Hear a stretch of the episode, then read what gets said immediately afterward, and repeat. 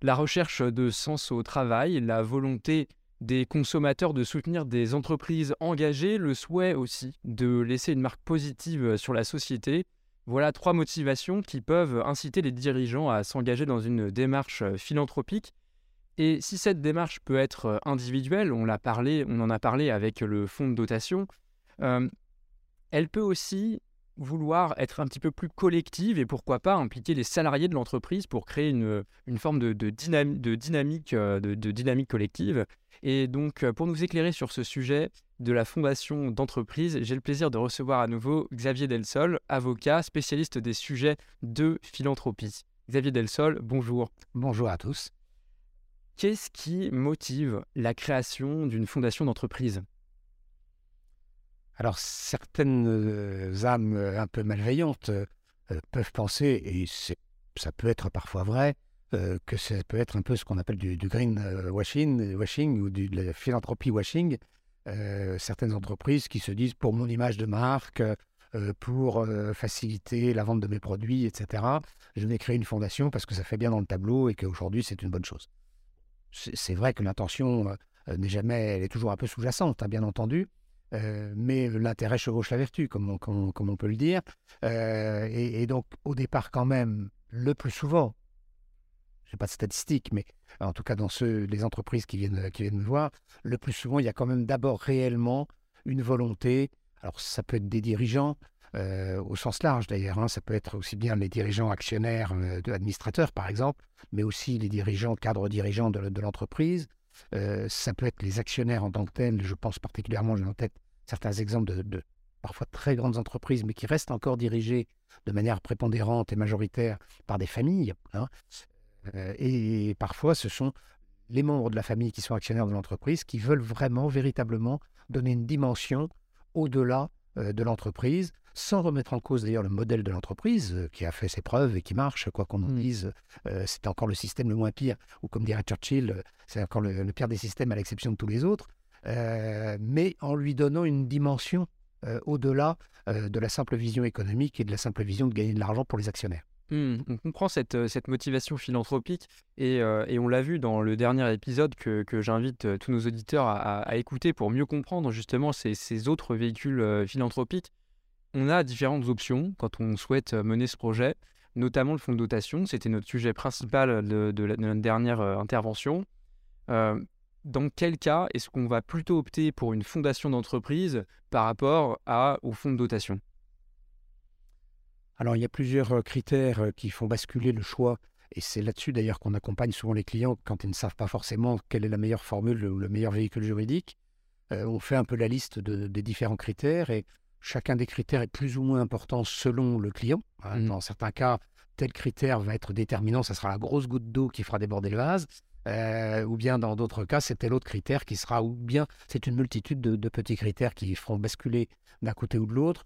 Et euh, on peut dire qu'un peu en vrac et sans qu'il y ait de, priorité dans, ce que je vais dire, euh, pour l'hypothèse de création d'une fondation d'entreprise, il y a, a d'abord la première des choses, c'est le nom. Parce que, comme je le disais lors de notre dernier entretien, la fonds de dotation, par exemple, ou une association ne peut pas s'appeler fondation, ne peut pas porter le nom de fondation, c'est interdit euh, par la loi de 1987, alors qu'une fondation d'entreprise, elle doit ajouter le mot d'entreprise, certes, mais euh, peut s'appeler fondation. Et euh, parfois, c'est important, et je le comprends d'ailleurs, hein, c'est pas anormal que ça puisse être un élément distinctif, significatif, notamment lorsqu'il s'agit d'avoir des actions à l'international, puisque le terme fondation est quand même un terme qui est facile mmh. à entendre et reconnu dans le monde entier. Ça, c'est un des critères. Euh, l'autre critère, mais qui peut aller dans un sens comme dans l'autre, d'ailleurs selon la volonté des fondateurs, euh, c'est justement l'absence de pérennité, enfin le fait que c'est pour cinq ans. Et euh, dans certains cas, c'est une contrainte parce qu'on se dit ah oui, mais alors si c'est pour cinq ans, moi je veux faire ça pour la durée, pour les pour pas pour l'éternité, mais sur la durée. si tous les cinq ans il faut que je renouvelle ma fondation, c'est plus compliqué. Alors que dans d'autres cas, au contraire, cette durée limitée peut être plus intéressante parce qu'on dit, ben, je le fais pour 5 ans, et puis on verra bien, dans 5 ans, on se reposera la question, et, on avancera comme ça à petits pas. Après, les autres critères, euh, il y a le financement, et là encore, ça peut jouer dans les deux sens, euh, l'obligation de financement. Pour un fonds de dotation, par exemple, la dotation minimale obligatoire, et une fois, c'est 15 000 euros mmh. en numéraire, et après, on donne ce que l'on veut, donc on n'est pas tenu, alors que pour une fondation d'entreprise, l'entreprise fondatrice ou la totalité des entreprises fondatrices doivent s'engager sur un abondement de programme pluriannuel, on appelle ça le programme pluriannuel, à hauteur de 250 000 euros sur 5 ans. Donc, en gros, c'est 30 000 euros par an pour l'ensemble des fondateurs. Ce n'est pas 30 000 plus 30 000 plus 30 000, c'est, c'est euh, s'il y a trois fondateurs, chacun doit s'engager au moins à 10 000, euh, ou alors un à 20 000 et les autres à 5 000, enfin, d'accord, variable. Et donc là encore, dans certains cas, ça peut être vu comme une contrainte parce que je m'engage sur 5 ans et je peux dire euh, légitimement en tant que chef d'entreprise, moi aujourd'hui, je veux bien donner 50 000 euros cette année, mais après moi, il y a d'autres. L'année prochaine, il y a le Covid, je ne peux pas m'engager, etc. Donc c'est une contrainte. Et à l'inverse, dans d'autres cas, ça peut être au contraire un atout, parce qu'on dit que c'est un engagement. C'est je veux montrer à mes partenaires, à mes salariés, à mes clients, etc., que l'entreprise, elle s'engage et elle, elle, le fera. Euh, et d'ailleurs, je euh, pas vu de cas, il y en a peut-être eu, hein, mais d'entreprises qui avaient été fondatrices, en tout cas dans mes clients, qui étaient fondatrices d'une fondation d'entreprise et qui ont eu des difficultés à tenir leur engagement pendant le Covid. Euh, mmh. Même certaines qui ont pourtant eu des grosses difficultés, elles ont tenu leur engagement et elles l'ont fait sans, euh, sans, sans moufter, si je puis dire. Euh, voilà, donc ça, peut être ça, c'est un, un, des points avantages ou inconvénients selon les cas.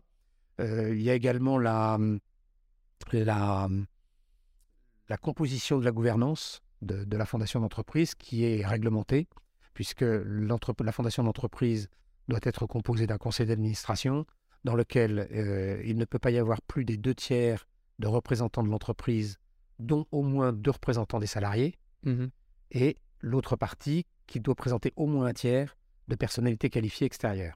D'accord. Donc c'est à la fois une, là encore, c'est une contrainte.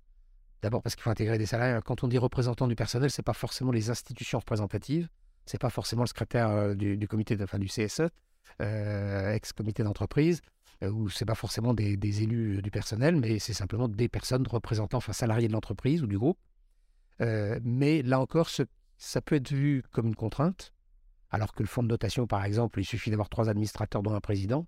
Ça, c'est facile. On, nomme trois mmh administrateurs, on les nomme, on les révoque à tout moment. C'est facile. En même temps, j'ai certains cas de, fondateurs de fondations d'entreprise qui m'ont dit ben, pour nous, c'est bien parce que ça nous impose euh, d'intégrer justement ben, au moins deux salariés, parce que on ne le fait pas tout seul, on le fait aussi avec les salariés. Ça nous impose d'avoir des personnalités qualifiées extérieures qui sont pas toujours facile à trouver d'ailleurs, euh, mais justement c'est bien, et moi j'approuve, je trouve que c'est une très bonne idée, d'avoir des personnalités extérieures qui viennent donner un œil, un regard mmh. euh, différent dans l'entreprise. Euh, donc voilà, il y a différentes, différents atouts qui peuvent soit être un atout selon le côté, le bout de la lorgnette par lequel on le regarde, un atout ou un inconvénient ou une contrainte. Si vous aimez le podcast et vous voulez vous assurer de ne louper aucun nouvel épisode, abonnez-vous directement par email pour recevoir chaque nouvel épisode dans votre boîte de réception. Pour cela, il vous suffit de vous rendre sur le-family-office.fr et de renseigner votre adresse mail. On comprend dans le nom que les fondations d'entreprise, et puis vous l'avez dit, hein, sont, créées par une ou plusieurs entreprises. Euh, qui peut contribuer euh, à, ce, à ce projet euh, Est-ce que vous parliez tout à l'heure des, salariés qui, participent déjà à la gouvernance? Est-ce qu'ils peuvent aussi participer financièrement? Comment, comment ça se passe? Alors effectivement, ça pour le coup, c'est une contrainte de la fondation d'entreprise qui, à mon avis, d'ailleurs, aujourd'hui est, désuète. Et il n'y aurait pas la, il n'y aurait pas eu la création des fonds de dotation. Euh, je pense que j'aurais peut-être milité avec succès ou pas, je, ne sais pas, mais euh, milité pour que les fondations d'entreprise puissent s'ouvrir en mode de financement à d'autres, puisqu'aujourd'hui, une fondation d'entreprise ne peut être financée que par soit l'entreprise fondatrice ou les entreprises du groupe, donc du groupe fiscal intégré en fait, au sens, mmh. euh, ou ou les actionnaires de l'entreprise ou des entreprises du groupe ou les salariés. Donc, euh, ça reste quand même limité et c'est vraiment. Mais c'était ça, c'était ce qui était voulu au départ, c'était la fondation de l'entreprise. Donc, c'était assez logique. À l'origine, dans la loi de 1990, quand Jacques Lang a, proposé cette, formule, c'était assez logique de dire c'est la fondation qui est propre à l'entreprise, donc il n'y a pas de tiers extérieur. Sauf qu'il a oublié que certaines fondations d'entreprise peuvent vouloir euh, comme je le disais lors de notre dernier entretien, peuvent vouloir aussi le faire en partenariat et demander des financements. Pas seulement forcément d'ailleurs pour récupérer de l'argent, mais pour impliquer en fait euh, les personnes qui veulent euh, travailler avec eux, aussi bien des partenaires, des fournisseurs, les clients. Hein. Mmh. pensez par exemple tout simplement à quelque chose qui commence à se faire de plus en plus, que l'on voit dans les magasins, ce qu'on appelle l'arrondi de caisse. Oui. Hein. je demande aux clients, je propose aux clients de financer ma fondation. en arrondissant à la caisse. et si je suis sous la forme d'une fondation d'entreprise, ça n'est pas possible. Au niveau de, de la fiscalité, est-ce que la fondation d'entreprise permet, au même titre que le fonds de dotation, de, de bénéficier justement de, des avantages fiscaux de, à l'impôt sur le revenu? Et à l'impôt sur les sociétés hein, Principalement l'impôt sur les sociétés, puisque les, les, les, principaux donateurs ou financeurs de la fondation d'entreprise, ce sont les entreprises. donc là, effectivement, elles ont droit à la réduction d'impôt de 60% si la fondation d'entreprise répond aux critères, ce qui est théoriquement la règle. Euh, d'éligibilité au régime de mécénat, donc intérêt général, exercer une action à caractère euh, culturel, euh, familial, éducatif, social, philanthropique, etc. S'il y a des donateurs privés, donc type justement les actionnaires, personnes privées ou les salariés, ils ont droit à la réduction d'impôt sur le revenu. en revanche, la fondation d'entreprise sur le plan fiscal ne donne pas droit à la réduction d'IFI, à la différence de la fondation reconnue d'utilité publique, et n'a pas, théoriquement, n'est pas exonérée des droits de mutation sur les dons et legs, mais je crois que je n'ai jamais vu une fondation d'entreprise recevoir des dons et des legs, au sens dons, pas les dons manuels, mais au sens libéralité devant notaire, une donation d'un immeuble ou autre, ce qui est assez logique compte tenu de l'absence de pérennité théorique de la fondation d'entreprise. Oui, vous disiez que c'était une fondation de, flux et non pas une, fondation euh, avec une dotation comme, euh, comme on peut l'entendre habituellement. Euh, est-ce que ça veut dire que cette fondation n'a pas le droit de détenir, par exemple, des immeubles? Si, si, c'est pas interdit. Mais je crois que je n'en connais pas qui en détiennent parce que c'est pas l'esprit, en fait. Mmh. C'est pas. Il n'y a pas de raison parce qu'en fait, si la fondation d'entreprise se dissout et.